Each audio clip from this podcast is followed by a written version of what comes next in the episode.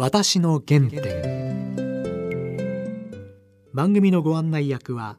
東海大学教授の楊千栄さんと放送作家の梅原由香さんです。皆さんご機嫌いかがでしょうか？楊千栄です。梅原由香です。今回は官房長官や厚生労働大臣を歴任された衆議院議員の塩崎康久さんにお話を伺ってまいります。ダンディーな方ですよね。塩崎さんはね、うん、新宿都立高校はい坂本龍一さんと同じクラスでしたよすごい豪華なクラスです、しかももう学生会の会長で、あの激動の1960年代いろいろのことをなされましたよ。いろいろなこと。うん。気になりますね。そうですね。坂本さんは当時どんな感じだったか、お二人は何をしたか。はい。はい。それでは私の原点進めてまいります。私の原点。塩崎先生今日よろしくお願いします、はい、よろしくお願いします。えっとこの番組は私の原点と題してあのそれぞれのゲストの方これまでのね人生を振り返って青少年時代やふるさとなどのことからお聞きいたしますが、うん。はい、先生お生まれはどちらですか？僕はあの父が大蔵省に勤めてたもんですからたまたま大阪に勤務を父がしてた時に大阪で生まれた、ただまあ生まれて多分1年もいたかいないかぐらいで多分東京に移ったんじゃないかなと思うんですけどその後は、あ東京で、まあ、育った。ということです。小学校中学校ずっと東京でした。そあのなるべく選挙区では言わないようにしてますけど そうです。東京のどちらでしたか？あの祖師ヶ谷大倉っていうところで育って祖師ヶ谷小学校千歳中学新宿高校。おずっと公立。そうです。幼稚園はあの私立でしたけどキリスト教の。おちなみに幼稚園の時の思い出記憶ありますか、ね、あけぼの幼稚園っつってね成城学園にあった教会が持っていた祖師ヶ谷大倉の駅の近くの幼稚園で、えー、ですからそのマリアン様がいてね、えー、朝あの、幼稚園行くと 手を合わせてねあの拝んで、えー、食事の時も一応天に増します。我らが父はつってですね、えー、一応まああのそういうことやってましたね。でまあずっとあの高校の途中まで祖師ヶ谷大倉で育って当時の祖師ヶ谷大倉って、うん、えー、うちの、まあ、駅から5分ぐらいの近いとこでしたけど裏は畑、えー、あので小学校に小学校に行くのにまあ10分ぐらいで行けちゃうんだけどもその間も畑が半分ぐらいだったかな。で今はもう全部家になっちゃってるから、あれですけどで防空壕の跡とかですね。そういうのはかなり残っていて成城学園ってね池があってそこでよくあのザリガニを取ったりで千川っていう川があの成城祖師ヶ谷倉と成城の間をこう流れて。うん。でずっと京王線の方の線下に行くんですけど、これはまあかつてあの台風であの溢れたことがありましたが、あの成城っていうのは高級住宅街で、はい、あの石原慎太郎とかですね、はい、三三船敏郎とかですね。いっぱい有名人が住んでいて、はい、その洪水になった時に、えー、石原慎太郎がボートを出して助けに出たって嘘か本当か分かんないような 話があってすげえとかいうそんな。ことがありましたね。ですからまあそういう川があってあのよくですからその川のに流れ込む支流の、うん、小川で手づかみで船が取れるぐらい自然豊かなとこでもう田んぼばっかりだった。今はもう全部家になって。る。うん。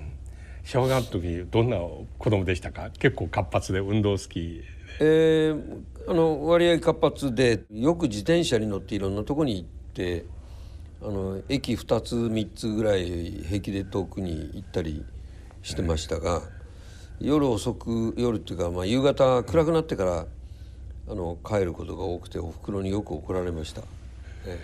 え勉強好きでしたか？嫌いでした。あのおふくろに僕はね、まあ、教育ママゴンだった母に、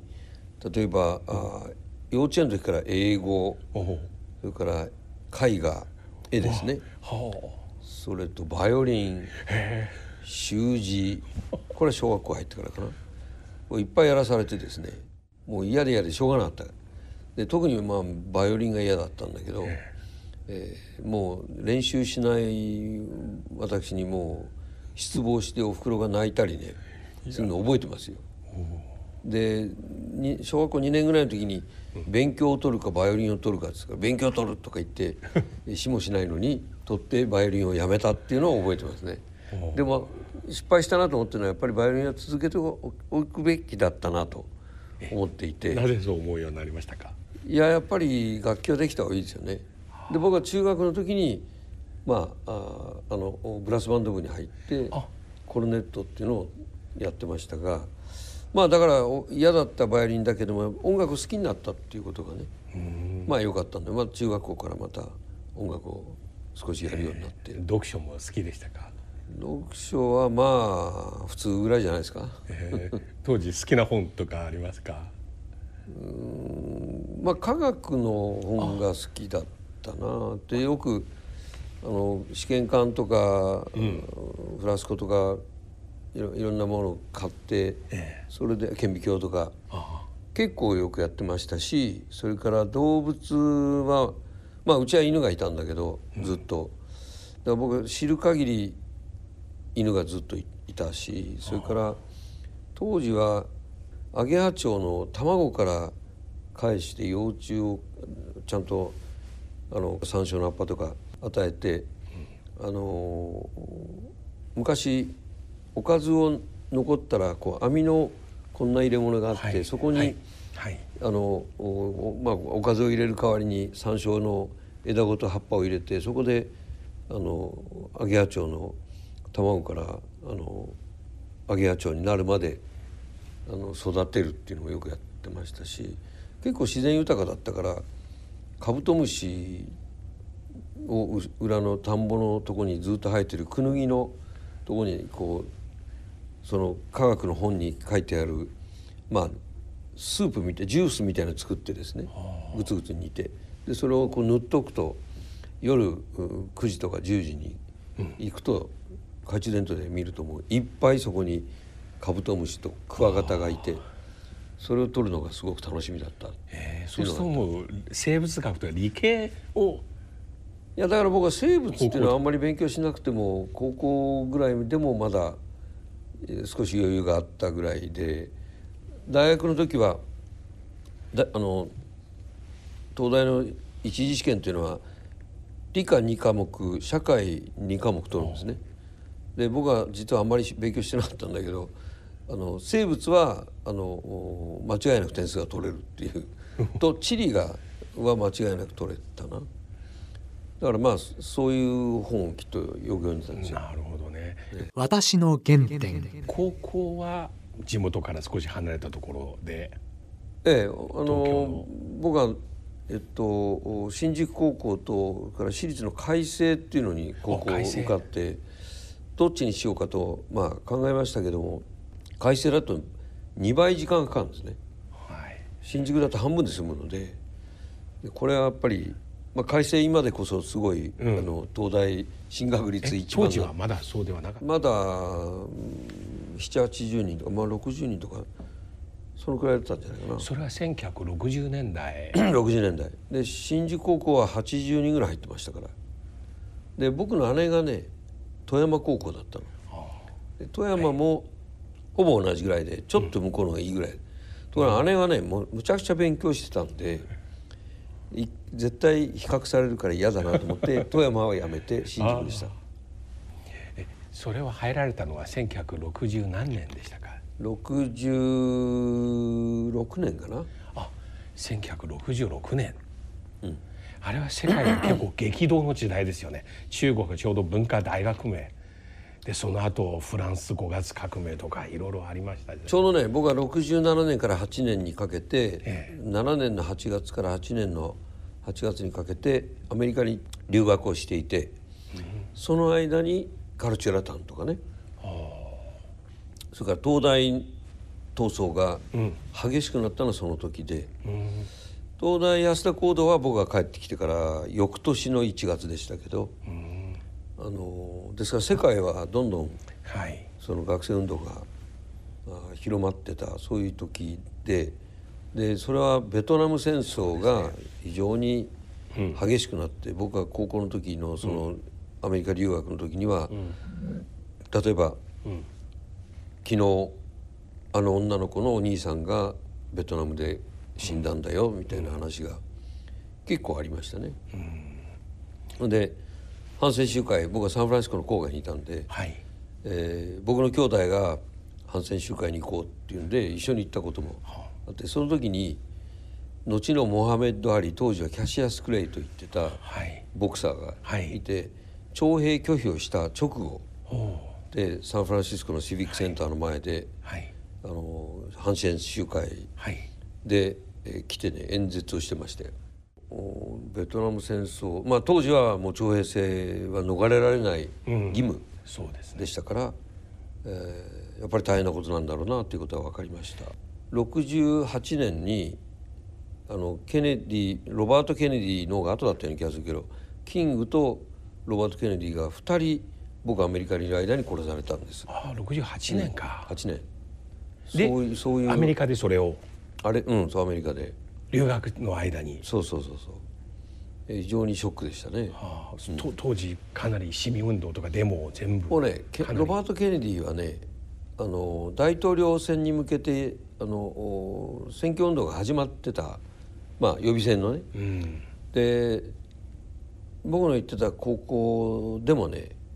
ロバート・ケネディの運動をしている高校生がはいいて、まあ、学校でもそういうキャンペーンやるんですねそういうのを見て、まあ、日本との違いはえらい大きいなと思いましたけど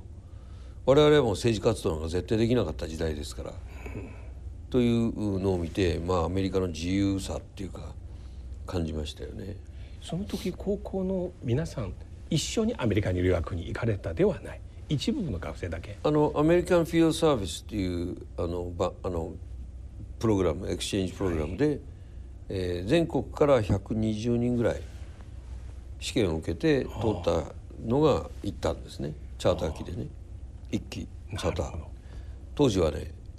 えー全日空なんてなかったから JAL ですよね。えでハワイで一回給油で降りるんですえなるほであのサンフランシスコ行ってスタンフォードでオリエンテーションやって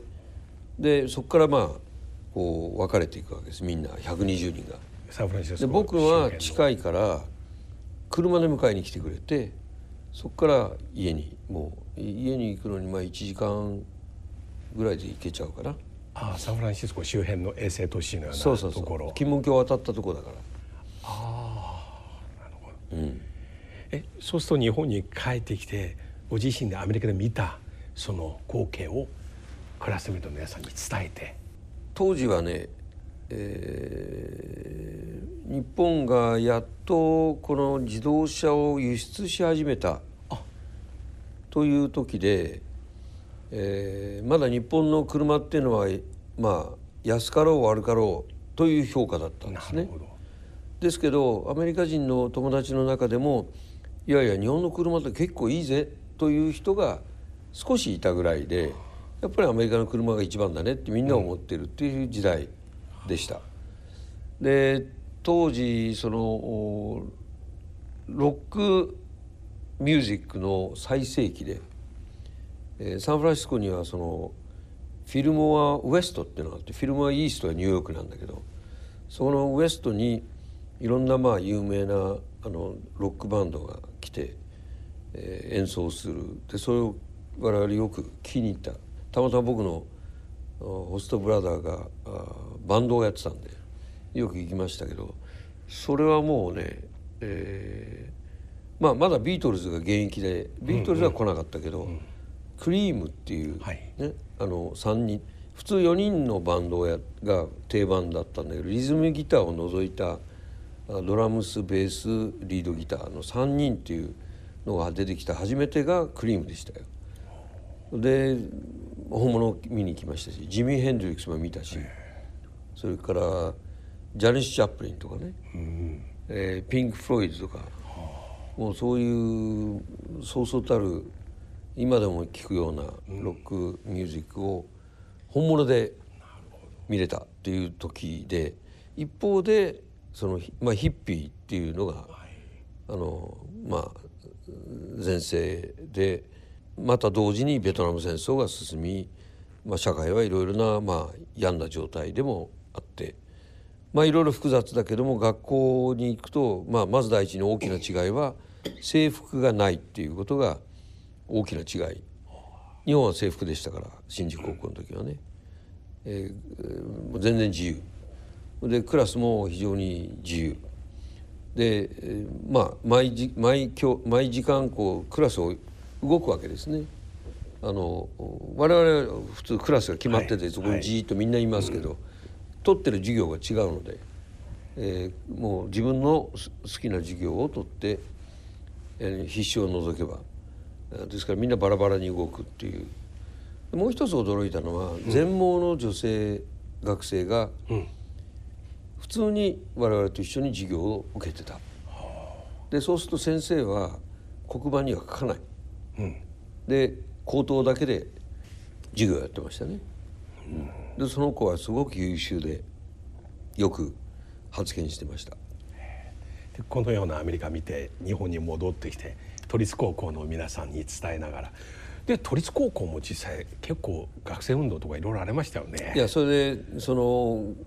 政治的な、まあ、世界の動きがいろいろある中で、日本はまず学生服で我々学学生帽もあったんですね。まだあった。それで、えー、あとはその自由がない政治活動ダメだし、うん。うん、それから評価も先生が一方的に通信簿をつけてくるだけだし、はい、先生とのこの教室以外での会話っていうのはほとんどない。ところがアメリカでは先生の家まで呼んでくれてパーティーをやったりそういう人間的なつながりもあるあまりにもこう教育の中身と自由度が違うので、うん、まあ授業を自分で選べるっていうのも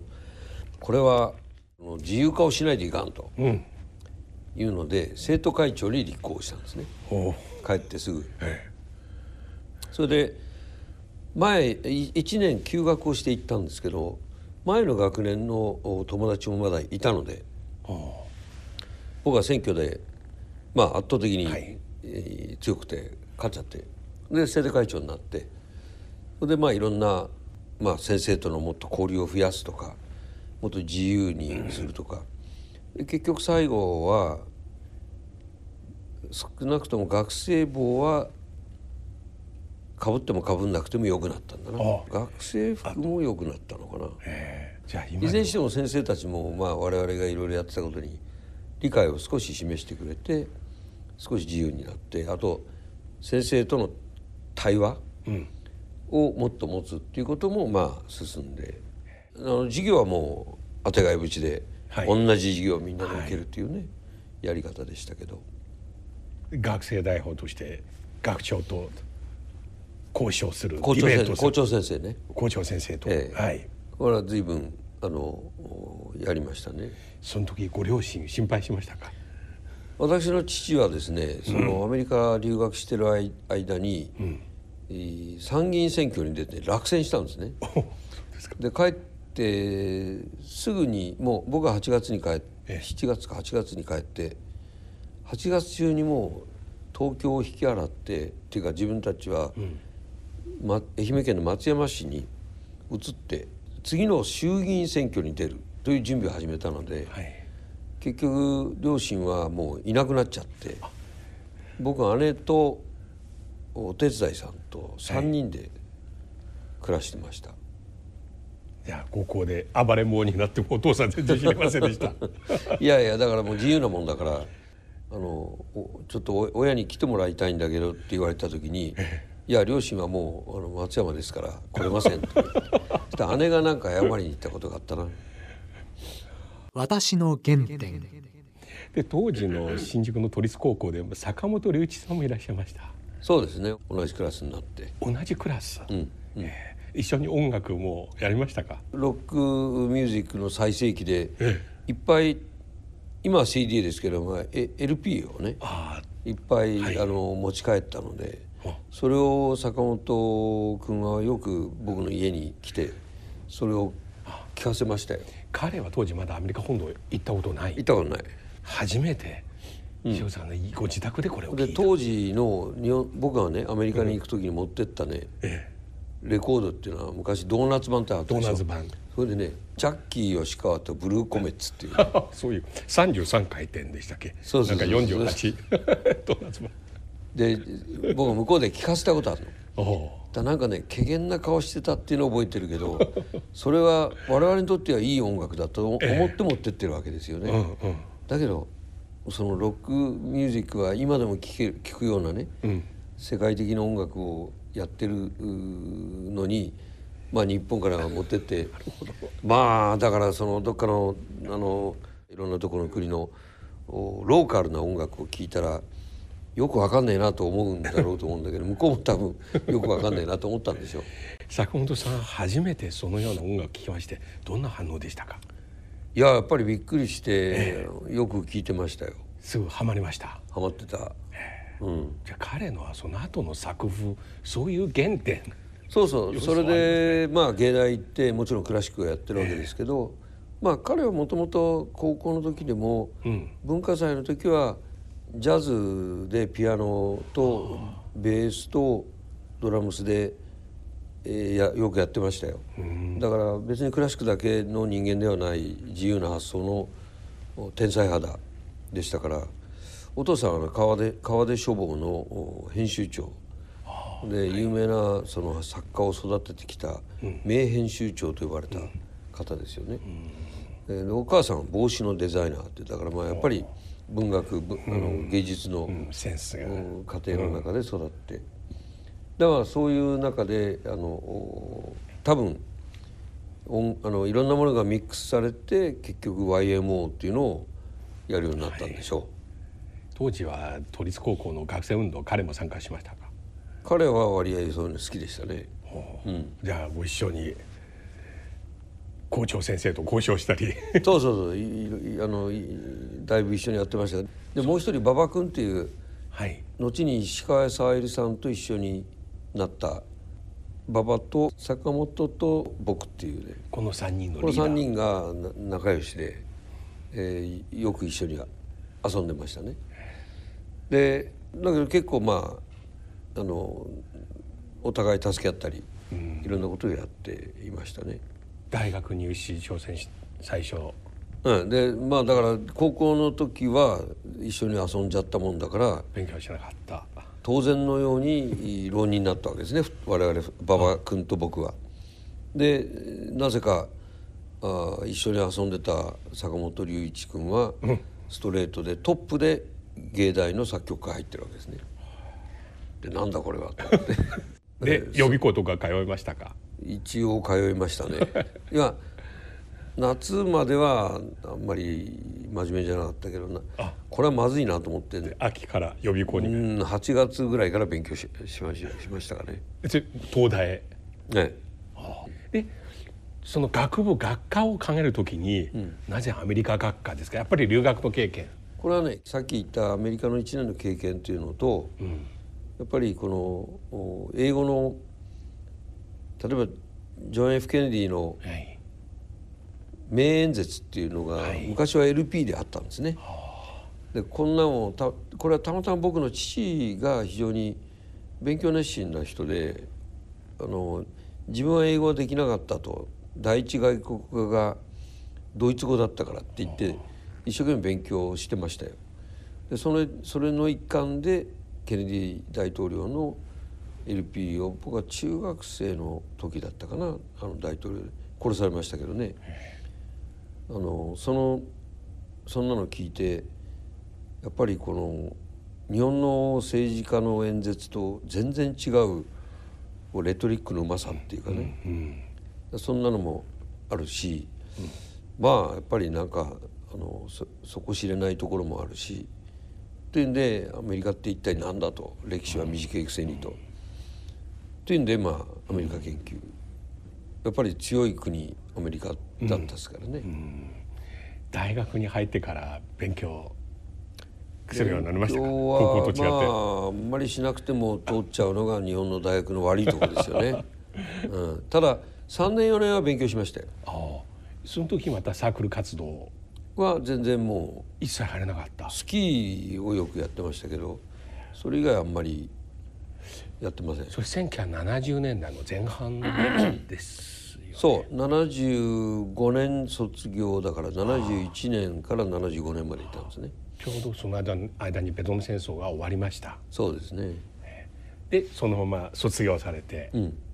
えー就職はどちらに入る？あのね日本銀行に行ったんですがまあいくつか受けてまあなんとなく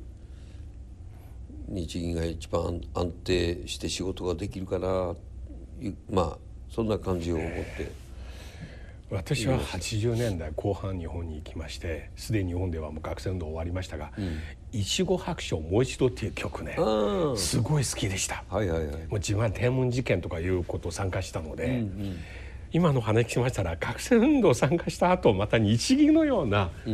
まあ政府系の国家のうん。ところに入られましていや今あの歌詞を思い出してましたね。うんなるほど。ずガラッと変わりますよね。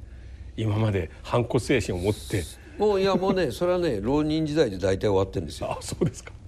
うん、でだけどそれは活動として終わってるので、まあ、頭の中はあんまり変わってないと思うし今だってあんまり変わってないしもともとまあ父が広島の国税局長っていうのをやった時があってその時初めて広島行ってあの原爆記念館を見て、やっ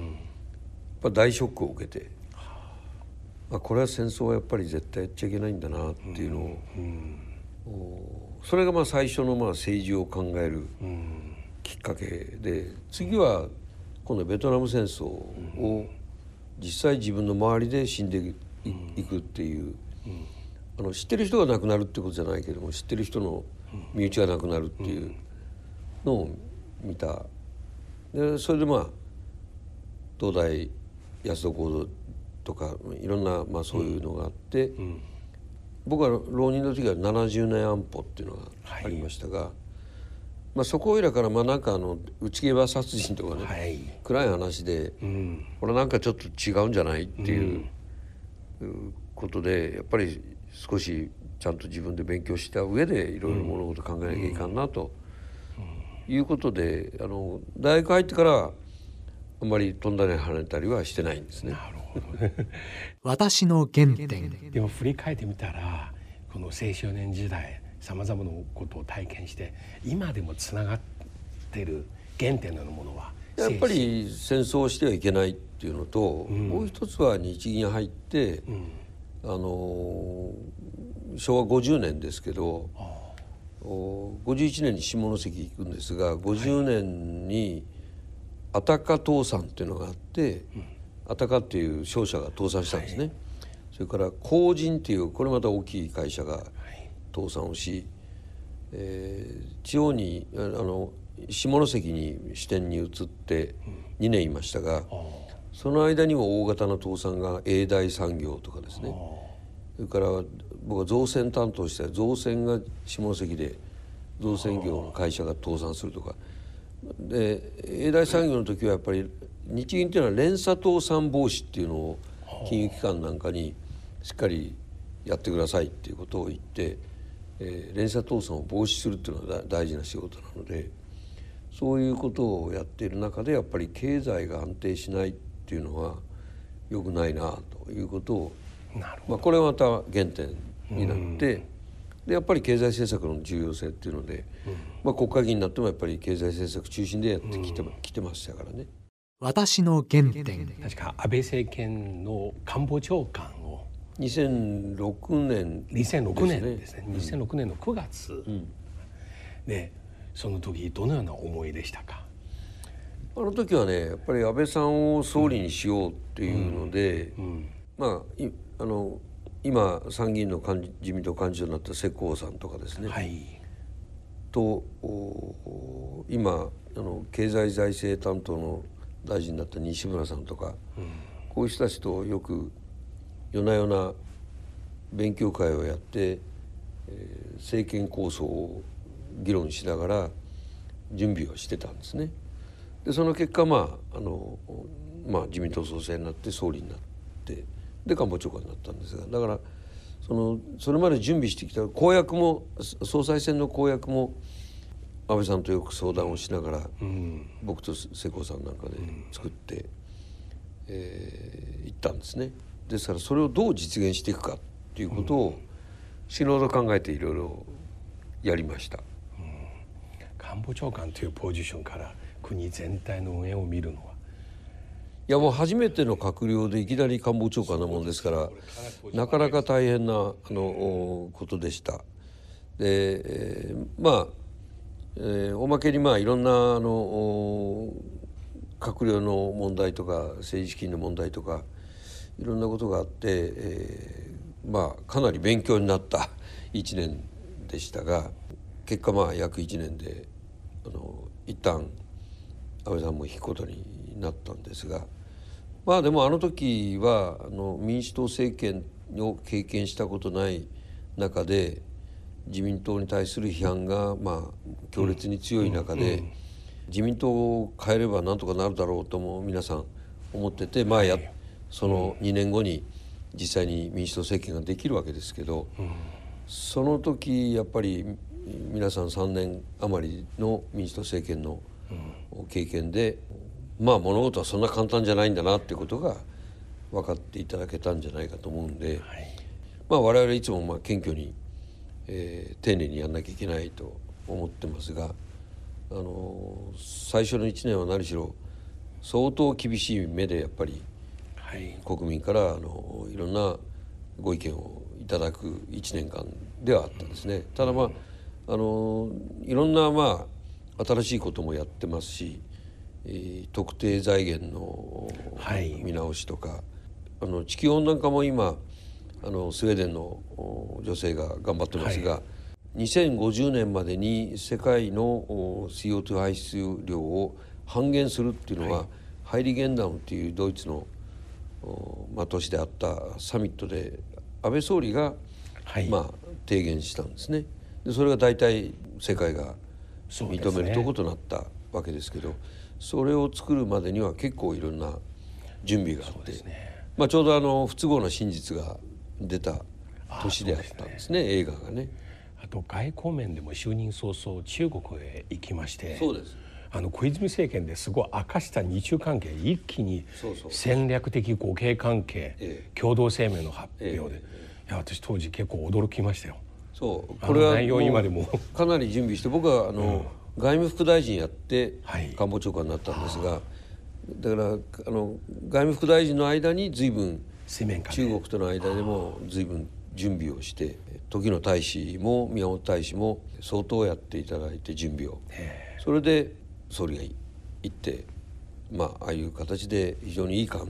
係にまた再びなったわけですね。で安倍首相帰国する途中で北朝鮮がそうなんです。初めてソウルに着く寸前にそれがやって、ええ、あの時はねソウルのその青瓦台のはい、あの補佐官の一人が私と携帯電話で話す仲だったんで多分僕が一番最初に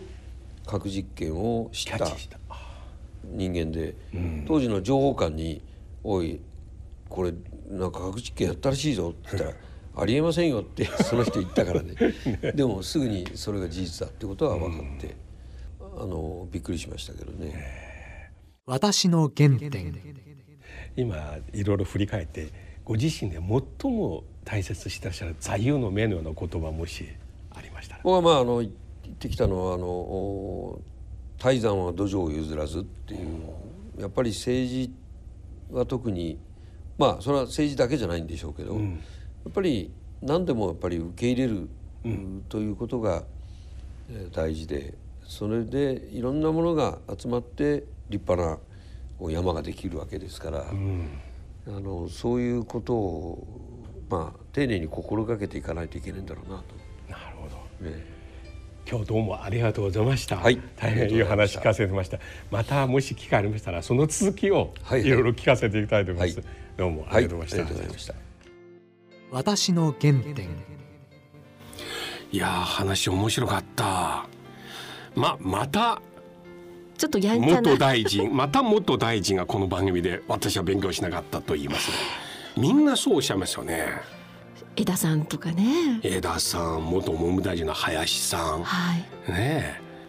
みんなそうおっしゃいましたね今日も。だけど今日の話の中で私とても印象的なのははい。アメリカに行って高校生として留学してた時にちょうどロバート・ケネディはい。の暗殺とキング牧師の暗殺、この2つ遭遇しましてそれアメリカの市民運動ベトナム戦争に対する反戦運動とロック。こういったものをいっぺんで全部見ました。そして日本に戻ってきて、はい。坂本龍一さんなど高校の友達に伝えまして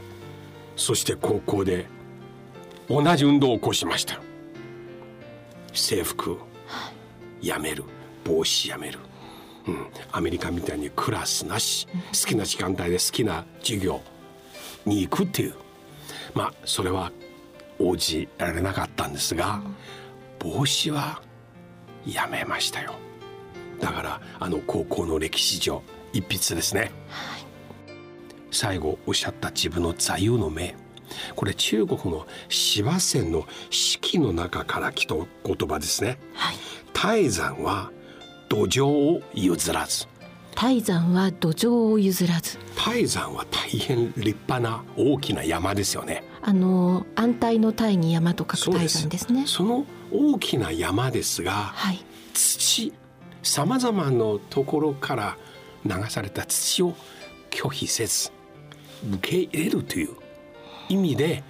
いろいろな意見を持つ方いろんな力を